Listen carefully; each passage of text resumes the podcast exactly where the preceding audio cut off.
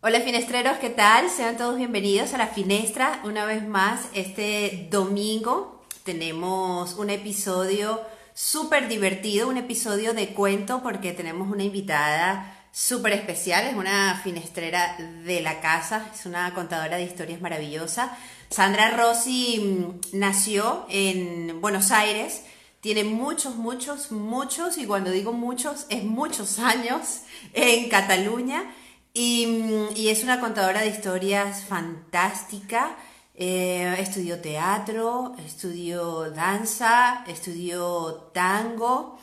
Em, Sandra nos, nos, comenta que em, cuando conoció el, el Mediterráneo, se enamoró profundamente y decidió que era un lugar donde quería vivir, específicamente Cataluña, cuando conoció el casco histórico de Barcelona, quedó enamorada y decidió que quería quedarse.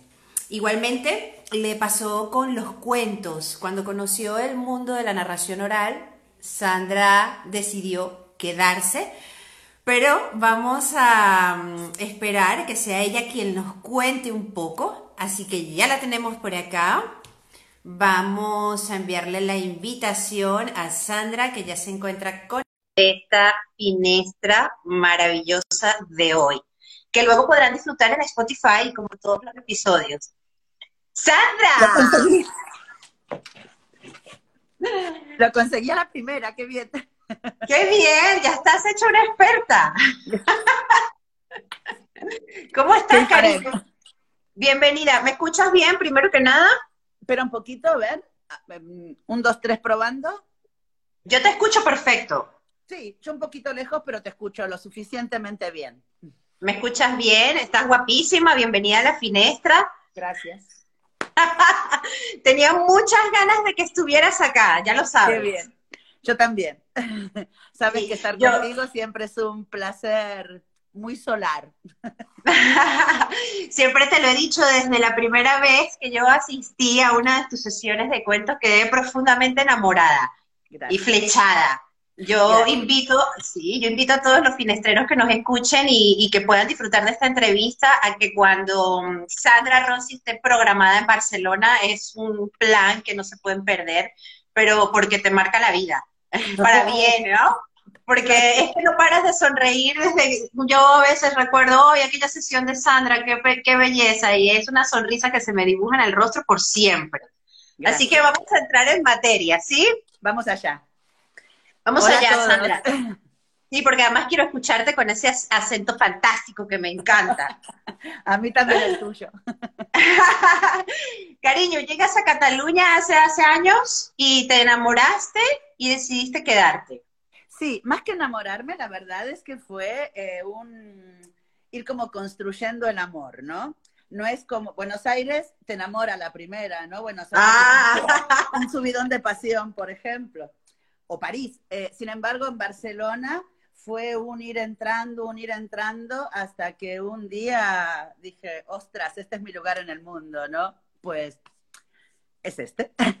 Parece que es así, porque ya hace como 30 años de eso, ¿viste? ya, ya, ya. Ya eres parte de esta tierra. Sí. Y tú y vas regando tus cuentos cada, cada día. ¿Cómo, ¿Cómo llegas al mundo de los cuentos luego de haber pasado por el teatro, la danza, el tango, eh, ¿Cómo te enamoras de los cuentos? Bueno, fue eh, una situación, yo creo que de largo recorrido en el fondo, ¿no? Eh, creo que esto viene desde muy pequeña, lo que pasa que no lo sabía o no lo podía formular con tanta claridad. Me costó muchos años formularlo con claridad. Eh, yo empecé mi trabajo artístico con los lenguajes no verbales, precisamente, ¿no? En la expresión corporal, eh, la poesía física, la máscara neutra, una serie de cosas donde no se nada, ¿no? No había, exacto, muy curioso, eh, cosa que me sigue encantando y es una parte muy importante de mi trayecto.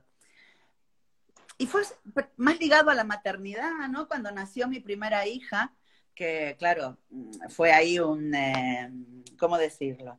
un despilfarro de cuentos y de historias en castellano, en catalán, bueno, en los idiomas que yo podía, porque no sabía otro, porque si no hubiera sido en otro también. Y, pero de todas maneras no me di cuenta. Fue en el segundo, cuando nació mi segunda hija, que pude parar, ¿no? Que era mi deseo poder parar y estar con mi bebé, que con la primera había sido más complicada la situación. Pues ahí dije, bueno, paro y dejo de hacer todo lo que estoy haciendo para estar un par de años de mamá, ¿no? Que me hacía mucha ilusión. Y fue justamente, ¿no? En ese momento de parar, de vaciarlo todo, cuando una tarde con una amiga en la librería La Central, allí arriba, antes de que la reformaran, siempre lo cuento, ¿no? Porque ahora está muy bien, pero antes era muy hermosa. Son cosas diferentes. Ya. Antes estaba la capilla y arriba, y entonces eh, estaba allí mirando un cuento y de repente levanté la cabeza y le dije a mi amiga, ya sé lo que quiero, yo lo que quiero es contar historias, ¿no? Y volví a mi casa muy contenta. Mi amor, mi amor, me voy a dedicar a esto, casi para el infarto de mi chico, ¿no? Pero bueno.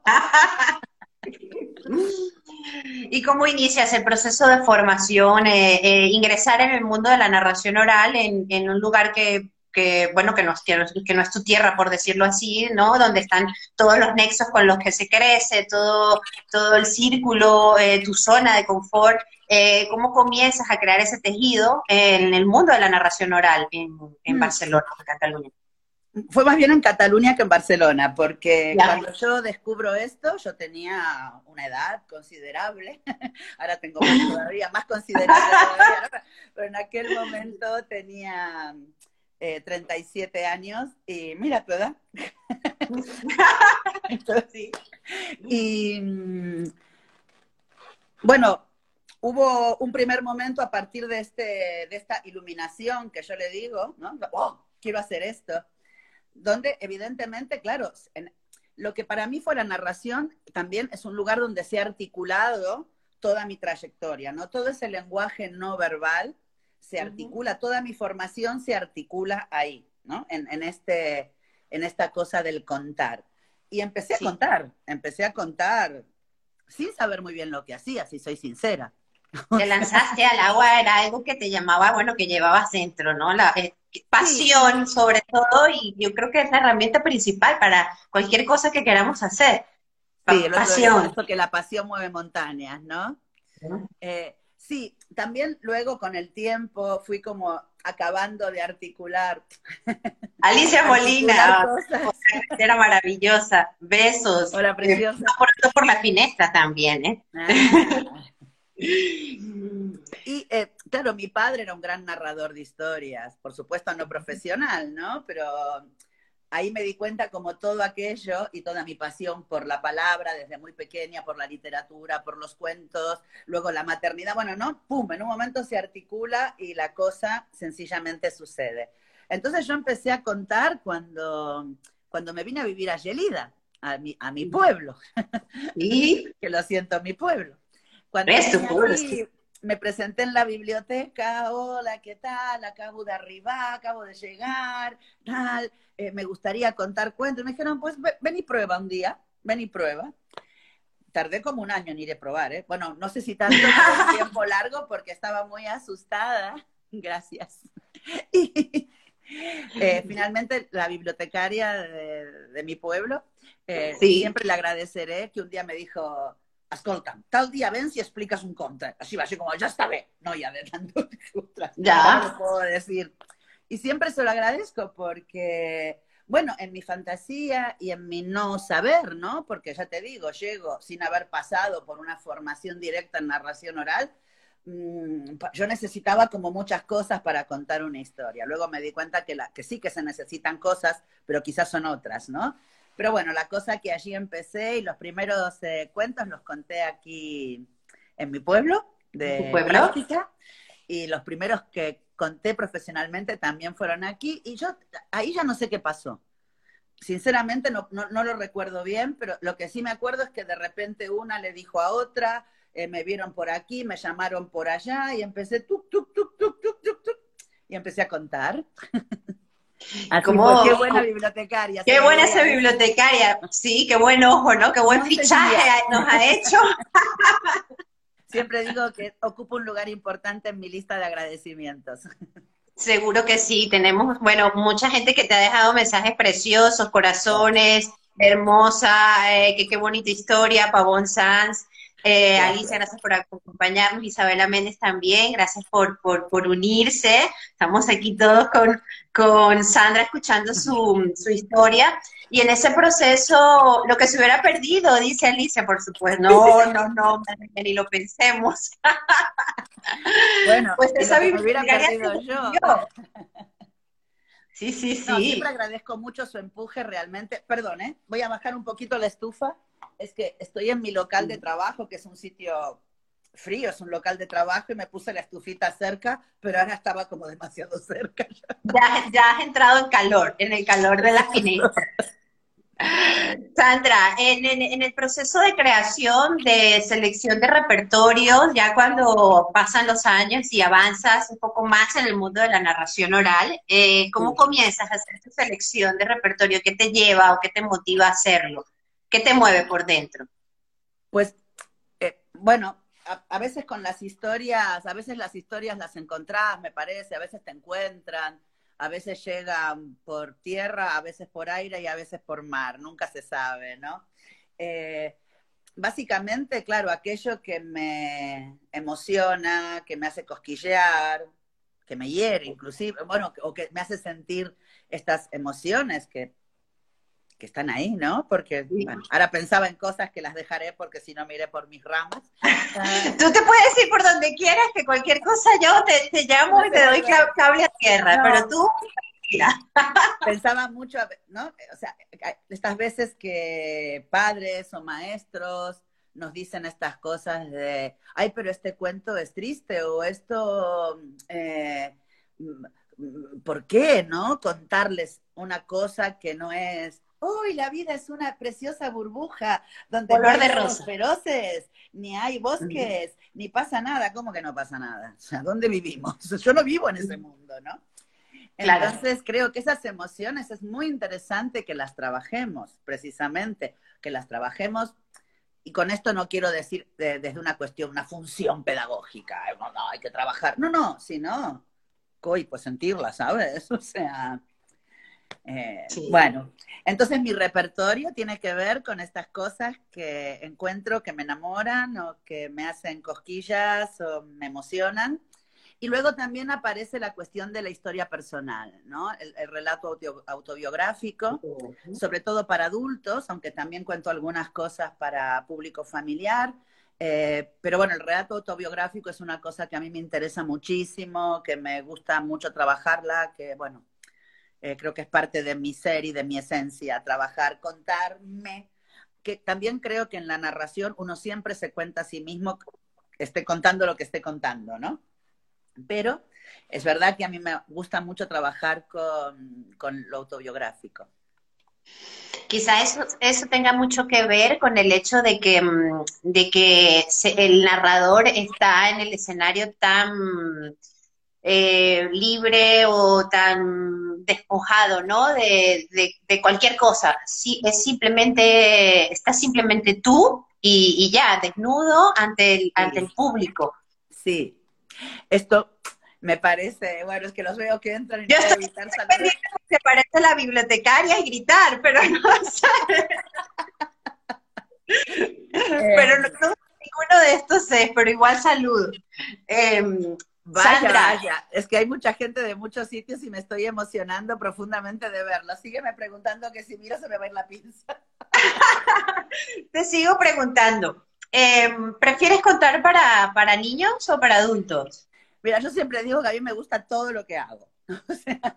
me gusta me gusta trabajar, que no es exactamente contar. Aquí habría que poner algunos, mencionar algunos matices para el público de los más pequeñitos y sus familias yo no creo que esta sea exactamente narración oral, pero bueno, me parece que es un trabajo muy bonito eh, que se puede tocar con lo narrativo, pero estamos jugando en otros parámetros y con otras cosas.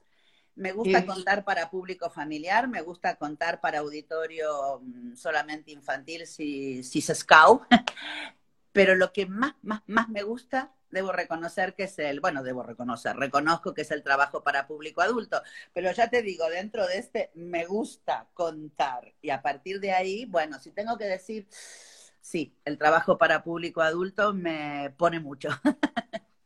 Me encanta. Entonces, ¿podrías, podrías darme un poco tu, tu, tu, apreciación acerca de la importancia de los cuentos para los adultos? Hay mucha gente que lo desconoce por completo y que jamás han estado en una sesión de cuentos para adultos. Inmediatamente escuchan la palabra cuentos y la relacionan con niños. Es inmediatamente. muy terrible que nos está pasando, pero es que no solamente nos pasa con los adultos. Hago un paréntesis.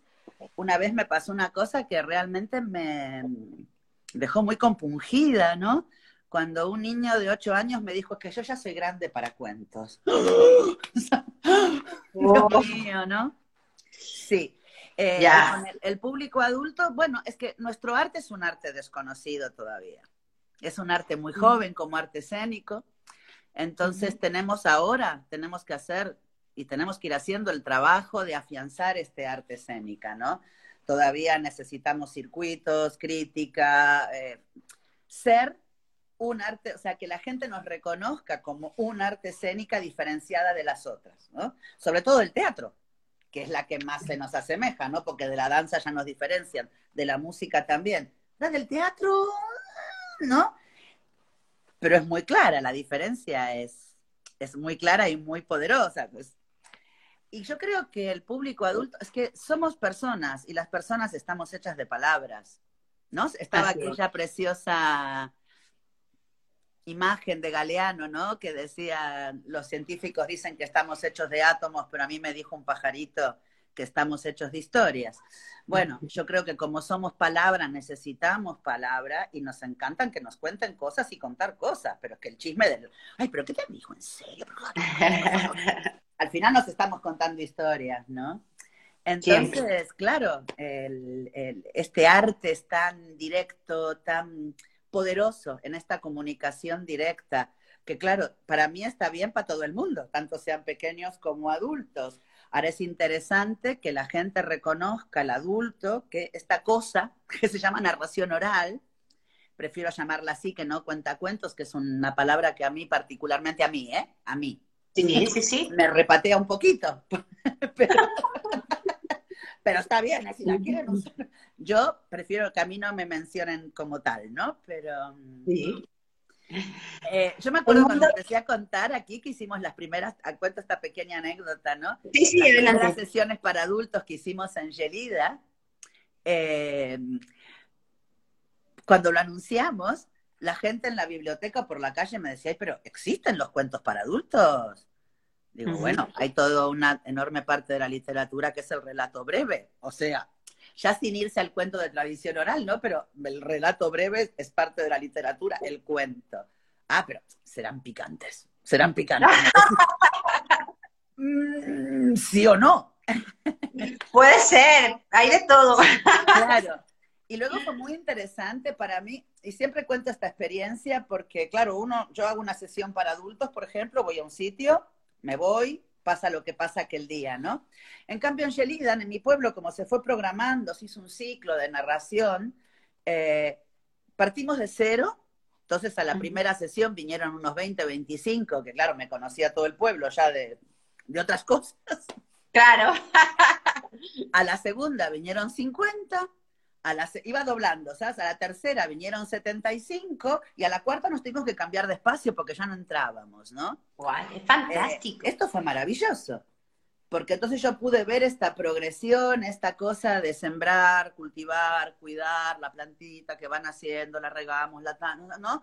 Y dices, pero esto le mola a la gente, o sea, le emociona, se va de viaje, eh, y venía gente muy diversa. Bueno, vienen cuando hacemos la, ¿no? Muy diversa.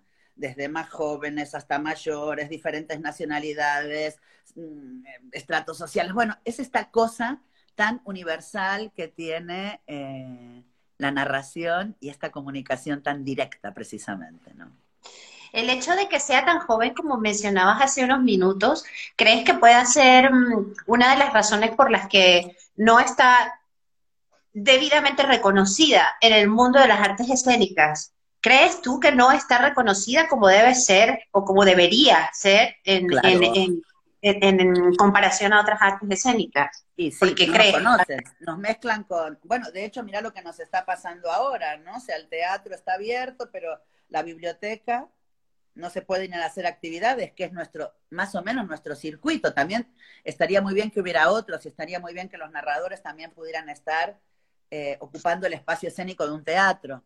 Claro, sí, sí. Hay que poder ocuparlo, también es verdad, ¿no? Estar en un escenario vacío. Y justamente en este arte tan despojado, pues tiene que llenarlo uno.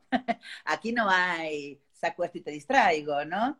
Que bueno, en infantil hay bueno, ahí hay mucha variedad, ¿no? Hay gente que trabaja con muchísimas cosas.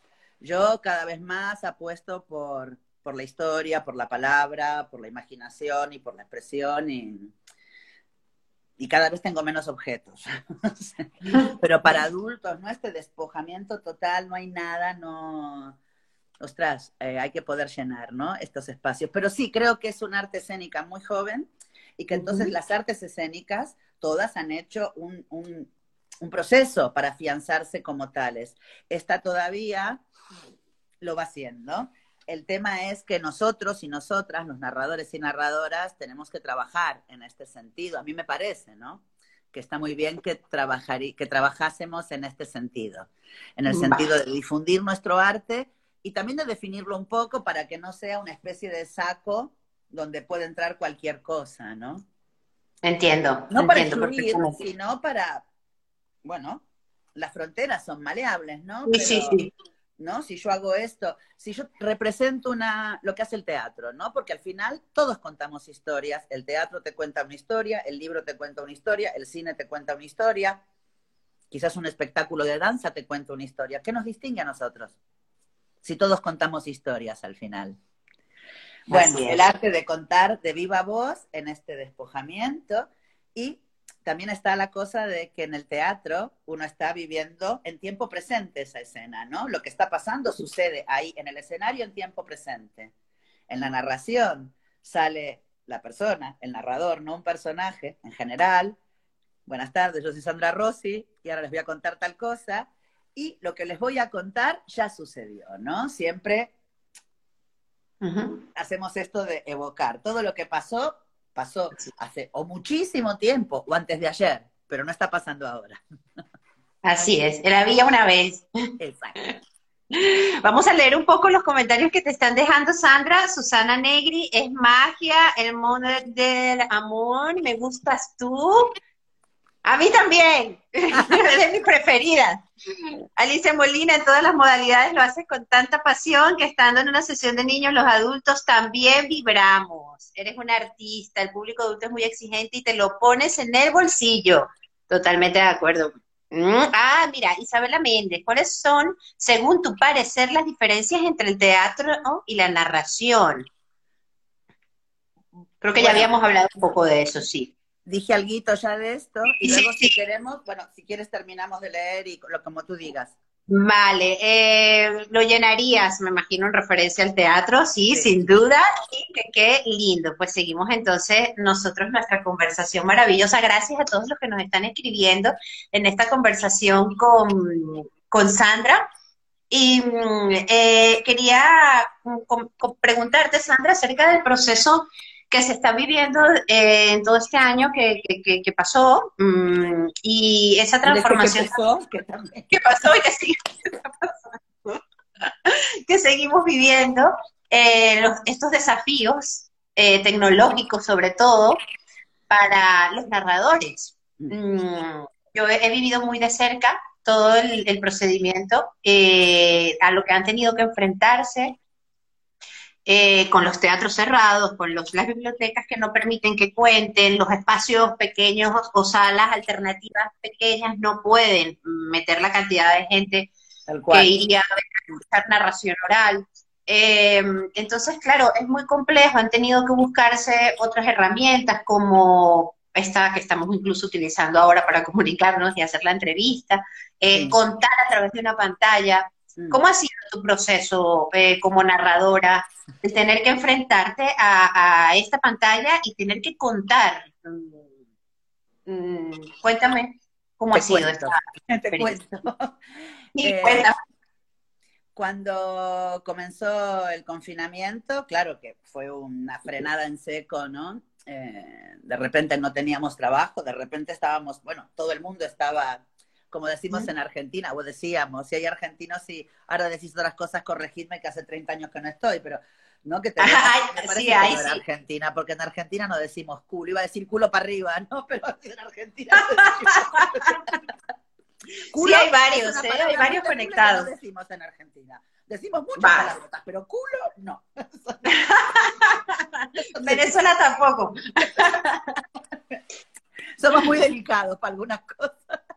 Ya, ya, ya. Eh, viste que en un primer momento hubo como un, em, un la gente empezó a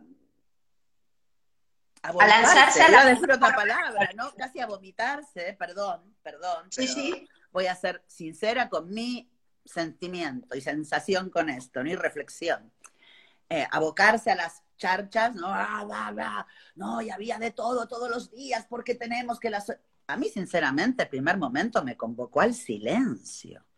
O sea, si yo no me escucho en este momento, ¿qué le voy a contar a quién? Si estoy que no puedo ni articular el lenguaje, es, esto es lo más real en el sentido de lo innombrable casi, ¿no? De lo que se acerca a lo que no se puede nombrar, en ese sentido lo digo. Y luego, em, un mes, exactamente un mes después, estaba haciendo la primera sesión online, eh, cuando me la propusieron, claro, me la propusieron desde una biblioteca, que yo tenía una sesión programada, que se había anulado, cancelado, etcétera, me propusieron hacerla online, yo lo primero que le dije fue, no, esto no es contar. claro, claro. Es como un sustitutito, allí como, bueno, lo podemos hacer ahora porque, porque no tenemos otra. Hay gente que no lo hace y la respeto y la entiendo perfectamente, ¿no?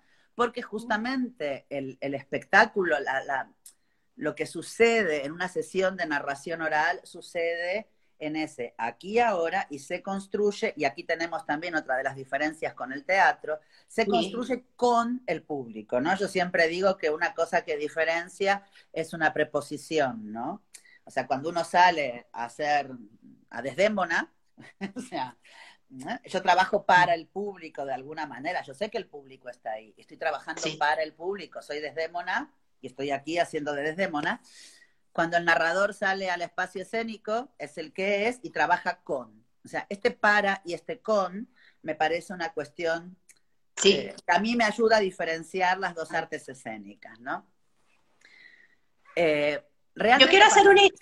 Sandra, quiero hacer un inciso antes de, que, se me olvide con respecto a las, a las valoraciones y luego continuamos con el tema de tu paso a, a contar a través de la pantalla. Eh, sobre las valoraciones que se realizan cuando se tienen sus funciones presenciales, eh, los narradores orales.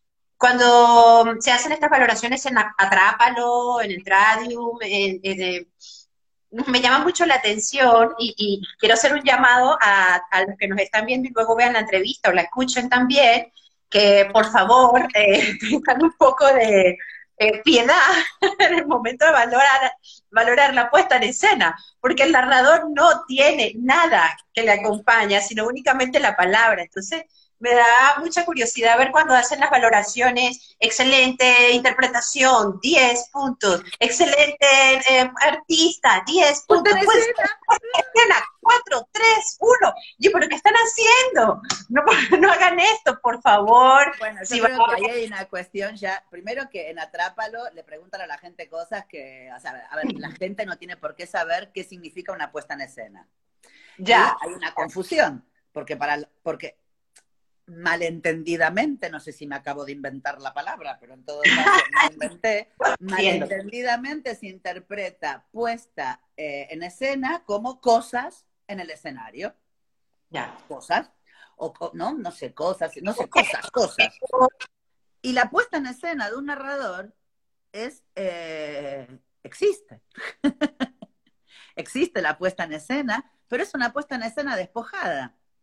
Eh, sin cosas igual hay algo, igual tú no tienes una sillita o no sé qué o algo, no sé, pero Entonces, claro, ya tenemos un problema porque le preguntamos a la gente cosas que no se saben, o sea, no sabe bien, porque a mí si me preguntan por lo que hace un físico, pues igual no me entero de nada. Entonces, ¿por qué el físico tiene, tiene que valorar lo que es una puesta en escena? Si igual no lo sabe, ¿no? O sea, pero como con el arte todo se puede, porque total, esto que hace esta gente, como no se mide, tenemos un, ¿no? Este problema siempre, estar luchando como para...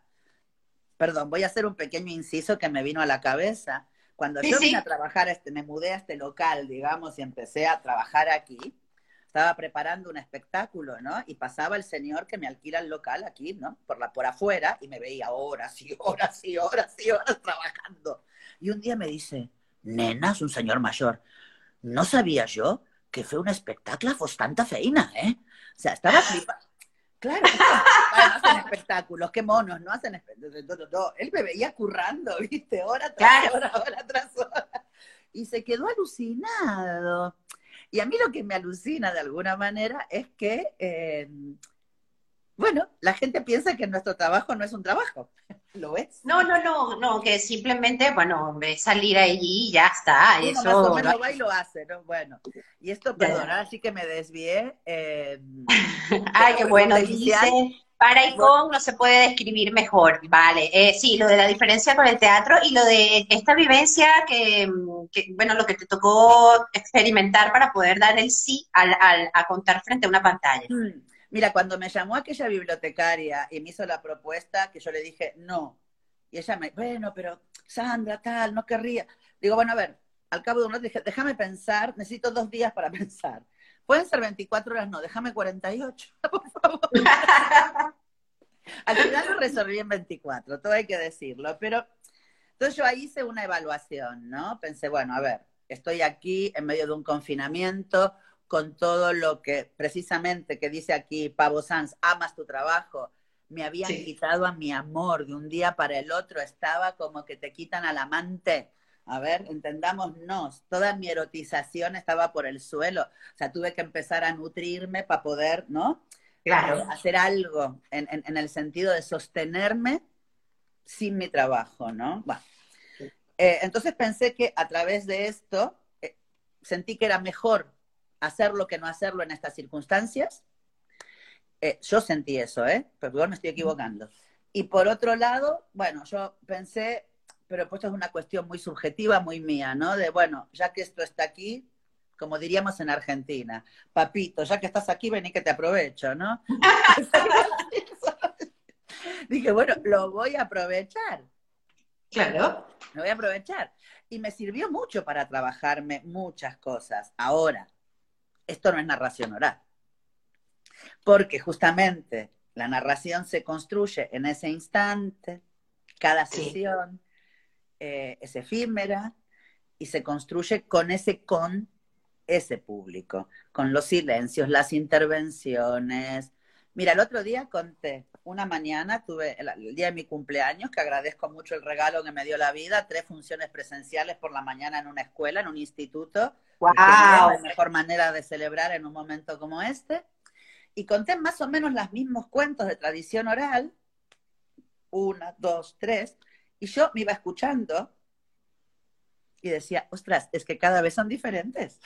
Sí, sí, sí, sí, es así, es así. Esa es la maravilla de la narración oral, justamente, ¿no? Está. Entonces, claro, ¿cómo metemos eso en la pantalla? Bueno, no sé si lo que hacemos es narración, contamos lo mejor que podemos. Lo que sí creo es que eh, si, si, existe eh, la capacidad de, comunicar, a pesar de la pinche pantalla, la comunicación llega. Esto sí que lo he comprobado también, ¿eh? llega. Ahora, lo que sucede en la presencia, bueno, mm, eso no hay con qué darle, y mucho menos en nuestro arte. Bueno, el teatro también es muy chungo en pantalla. Es que este es otro lenguaje. No, con otro lenguaje. Y yo insisto, ¿no? Digo, nosotros hacemos un arte escénica. Eso quiere decir que necesita un espacio escénico. Y esto no es un espacio escénico. Es un espacio audiovisual. Vale, podemos trabajar con esto, pero no es mi lenguaje. Correcto. Lo, mm, lo, que nos salva en este momento es, eh, y, lo positivo de, esta ventanita es que podamos comunicarnos y que nos esté viendo ahora gente de, diversas partes del mundo y que estén conociendo eh, eh, este tipo de historias, ¿no? Y de la importancia. es lo positivo que podemos rescatar. De todo es verdad que he tenido respuestas un día contando una sesión infantil en catalán, además, ¿no? O sea, que además se me, se me anuló la transmisión en un momento. Bueno, esos días donde los, duendecillos traviesos, viste, se te meten en la. Bueno, que claro, se te va la transmisión, tú estás contando, en este contar, que no sé si es contar, de repente estás incomunicado, de repente vuelves a conectar y no, y sigues contando cuando en realidad me quedan unas gotas. De repente una chica de Chile, el otro día una chica de Colombia, eh, que digo, pero es que si no me deben ni haber entendido, estaba hablando un super catalán yo. pues algo entendieron, porque me, dijeron cosas, ¿no? Entonces, esto es interesantísimo. Y yo creo que esta herramienta eh, está buena que la utilicemos para muchas cosas, inclusive para algunas cositas de nuestro específico trabajo como narradores, igual están buenas. Ahora, no es este nuestro canal, al menos para mí. No, yo creo que puede ser un complemento para mm, un tema relacionado con la difusión o con el crecimiento de la arte escénica, de la difusión, de darlo a conocer, pero es otra cosa que no tiene que ver con la presentación del, narrador como tal. Exacto. ¿Los cuentos breves o los cuentos largos, Sandra? ¿Qué prefieres? Bueno, ¿Has, estado en el mundo de, los cuentos breves? ¿Te gustan o solo cuentos largos? Me gustan los cuentos breves. Mm, claro, un cuento, un, un micro relato es más como un una salpicada poética, si quieres, ¿no? O un paf, ¿no? Claro, no, eh, en, en, el micro relato no hay la trama, ¿no? Esta cosa de contar, Tienes cara de que te gusta es contar mucho. y yo además soy larga. Cuando cuento soy larga. O sea, estoy, o sea, los últimos espectáculos para adultos, pues que me duran una hora y media, por abajo de las patas, ¿no? Entonces, inclusive en algún momento tuve que decir, bueno, aquí hay que acortar cosas porque no puede durar una hora y cuarenta. Aunque la gente estaba muy contenta y me decía, ah, sí, una hora y cuarenta. Pero, sí. ¿no? Pero bueno, sí, yo soy larguita más bien. Hombre, estaríamos mucho felices, estaríamos una hora y cuarenta escuchándote. Eh, y más, la gente me, dice que se les hace corto, ¿no? Pero bueno, yo creo que una hora y media ya está bien, ¿no? Pero ya te digo, o sea, siempre tengo que estar, los bebés me salen así como, hola mami. proyectos, Sandra, en medio de, esto, este tiempo tan particular que se mm. está viviendo? Proyectos, ideas, em, presentaciones. Bueno, em, el otro día hablaba con una amiga narradora, ¿no? Y me decía, hasta ahora no había, no pude crear, ¿no? Ahora recién empiezo a sentir que puedo. No es como, porque es verdad, ¿no? Que uno tiene tiempo porque está confinado y no sé qué, ¿no? O más tiempo o menos tiempo, depende del momento, ¿no? Pero claro, hay un cacao mental y emocional muy fuerte, entonces, bueno, crear a la gente, por lo que más o menos he ido hablando, no ha sido una cosa como así, ay, nos pusimos todos a crear. Eso que te dicen desde afuera, ¿no? Aprovecha para crear y dices, sí, y con, aquella ligereza, con aquella ligereza. Pero aprovecha para escribir un libro. que yo entiendo que el otro no entiende el, trabajo de uno, ¿eh? pero bueno, la cosa es que aún así, digamos, eh, bueno, primero hubo todo un tiempo donde, eh, que, lo quiero mencionar también esto, eh, porque cada cuento que yo he contado vía Instagram o Facebook o vídeo, lo que fuera, aunque yo lo tuviera en mi repertorio desde ya hacía muchos años, eh, pasó por una revisión, adaptación. No es que dije, bueno, voy a contar el Ferit y me senté aquí y lo conté, que es un trabajo que ya está hecho, digamos, y que pues no, todo tuvo que hacer un trabajo de adaptación. Me he pasado muchas horas eh, adaptando, para poder meterme acá adentro, ¿no? Esto por un lado. Luego, durante la pandemia, eh, durante ya después del confinamiento heavy, mm, sí que eh, tenía una cosa hace tiempo que me daba vueltas, una sesión para adultos, que tiene que ver, es un relato autobiográfico este, em, que se llama La voz tras las tapas de madera nacarada. Tiene un nombre Oh. largo, ya lo sé, sugerente también. que habla de mi eh, vínculo eh, con los libros, ¿no? Cómo fue durante mi vida este, este vínculo tan poderoso que me, me salvó de muchas cosas realmente y fue mi refugio y, en fin, todo un tema, ¿no? Bueno, y, realmente fue un ejercicio de creación poderosísimo, maravilloso. eh, pude hacer dos funciones. En el momento Sí. en que se abrió un poco la cosa, hice dos funciones. Ya, aprovechaste, sí. cerrar a la merda, ya, ya no, ¿no? Pero bueno, ahí está, ¿no? Y ahora estoy con. Mira, eh, me enamoré. me enamoré de Ramón y Cajal.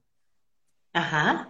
De Ramón y Cajal, eh, estaba con una cosa así en relación a la ciencia y mm, eh, hablando con una amiga mía, científica, quería preparar algo, tal, y realmente ella me empezó a contar la vida de Ramón y Cajal.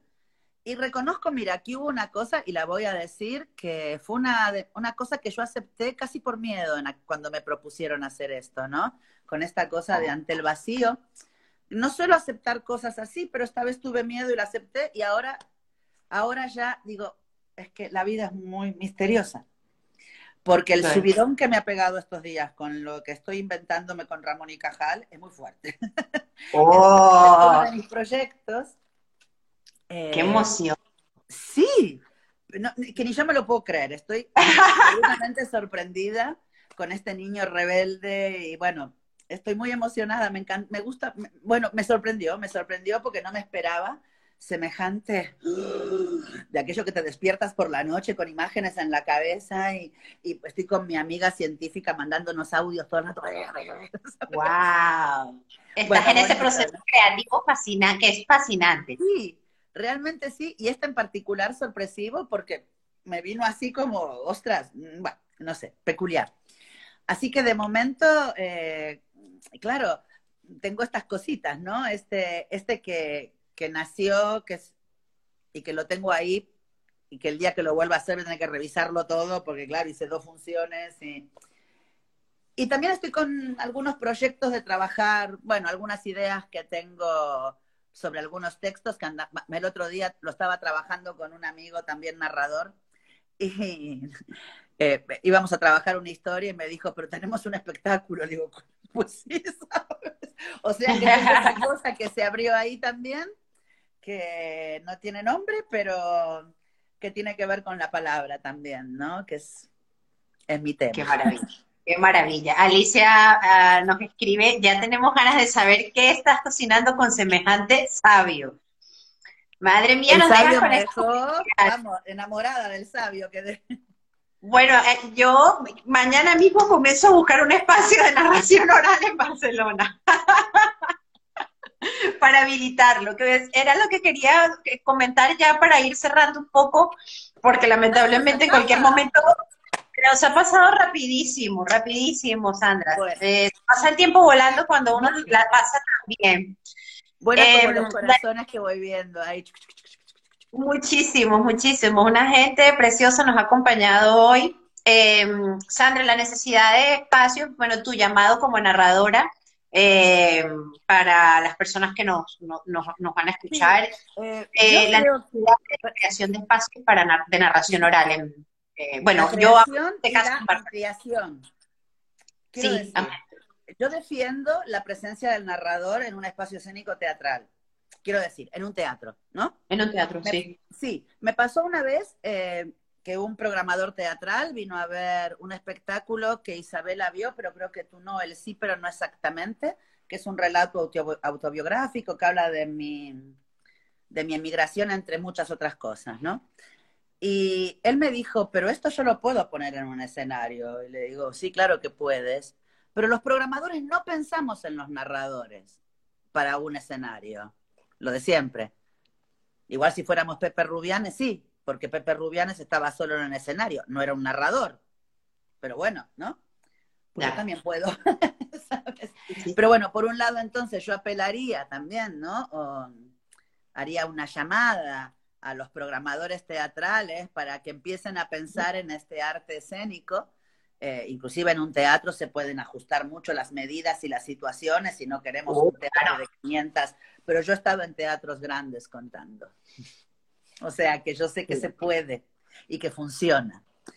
Y por otro lado, a mí me encantaría que existieran espacios de narración oral. Claro, es muy difícil sostener un espacio en una ciudad como Barcelona. Es, es un tema digamos, pero porque yo sé lo que significa, he visto a la gente que lo intenta, es un sostener a pulmón muy bestia, eh, no nos facilitan las cosas y, y tampoco, claro, si no salís en la tele, la afluencia de público siempre es como una lucha, ¿no? O sea, lo sabemos, que hemos, no, lo que nos cuesta mover, pero sería muy estupendo que hubiera más espacios de narración oral, espacios escénicos de narración oral, ¿no? Yo siempre sueño con un espacio donde el narrador pueda,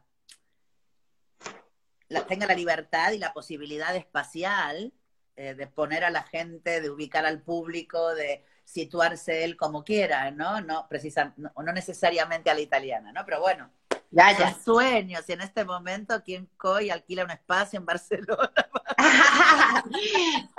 lo haremos, lo haremos, Sandra. Te envían saludos desde Ushuaia. ¡Oh! ¿Qué, ¿Qué te parece? Mm, Emocionante porque he pensado mucho en el faro del fin del mundo estos días. Mira, qué belleza, qué belleza. Eh, el que te manda saludos desde Ushuaia es mi hermano. O sea que todo está conectado, ¿eh? ¿Tu hermano está en Ushuaia? Pero claro, negrita, yo tengo que tener a alguien por allá. Pues te fuiste muy al sur, muchacho caribeño. Sí, está muy, muy, muy al sur. Isabela Méndez, los cuentos nos vertebran y son un tesoro, un exitazo, tú puedes y no dejes de soñar. Claro que no. No lo puedo evitar, está en mi naturaleza. Cuando lo intento no me sale. Así es, así es, Sandra. Gracias por acompañarnos en la finestra. gracias a, ti por, por convidarme. ha, ha, sido un placer y muchas gracias a todos y todas los que, los que han estado con nosotras. Eh, Sí, que han participado, nos han acompañado. Em, yo, yo sigo pensando en que, tenemos que buscar ese espacio y, también en que hay que hacer el llamado a los programadores teatrales. Eh, el boca a boca eh, ayuda muchísimo y, darles espacio a los narradores. De calidad tal como para poder ocupar un escenario, evidentemente. También es nuestra responsabilidad, ¿eh? Cuidado. Ah, yo siempre ah, digo que nosotros somos responsables de, también de las cosas que estamos en un camino y somos muy jóvenes como arte, pero venga, vamos a ponerle rigor. Rigor. Así es. Esa es la palabra. Rigor y magia, mucha magia como la tuya. No rigor mortis, es rigor vivis. Gracias por acompañarnos. Mm, muchos besos. Un placer enorme. Adiós. Ahora, ¿qué tengo que hacer? Finalizar, yo lo finalizo, tranquila. Besos. Deu, abrazos a todos.